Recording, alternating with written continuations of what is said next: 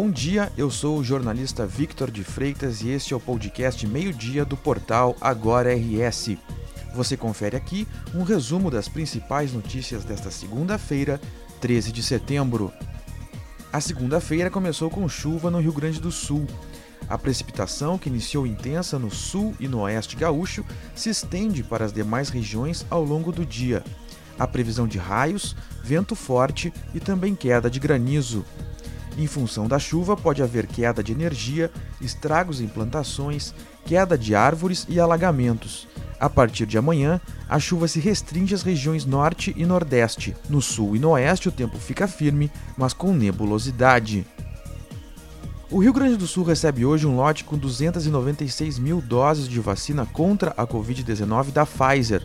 Segundo a Secretaria Estadual da Saúde, o Ministério da Saúde não informou ainda que uso o lote deve seguir. O imunizante da Pfizer é o único autorizado para aplicação em adolescentes no país.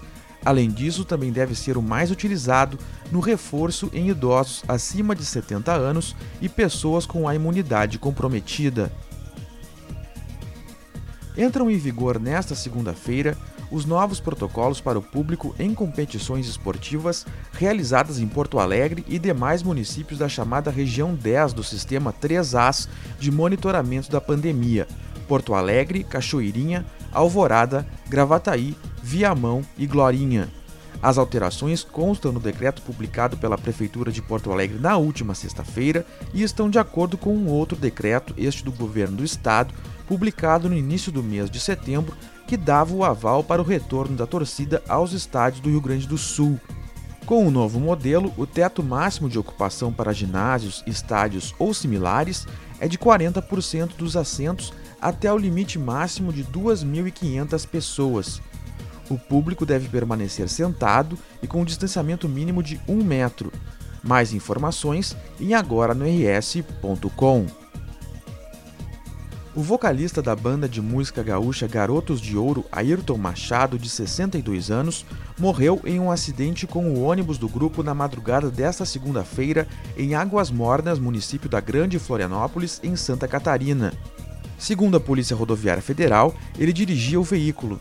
O ônibus colidiu contra um barranco de pedras na saída de uma curva por volta de 1 hora e 40 da manhã. A mulher de Ayrton, de 32 anos, ficou ferida e foi encaminhada para atendimento.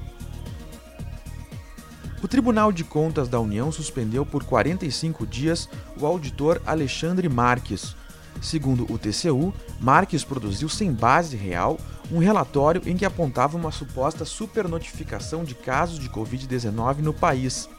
O relatório chegou a ser mencionado pelo presidente Jair Bolsonaro e reproduzido por apoiadores do atual mandatário nas redes sociais. Marques chegou a ser ouvido pela CPI da Covid. Na ocasião, admitiu ter produzido o relatório, mas alegou se tratar de um rascunho e que não sabia quem havia editado o documento. Esta edição do meio-dia chegou ao fim, mas você fica sabendo o que acontece no estado em agora no. Obrigado pela companhia e até o meio-dia de amanhã.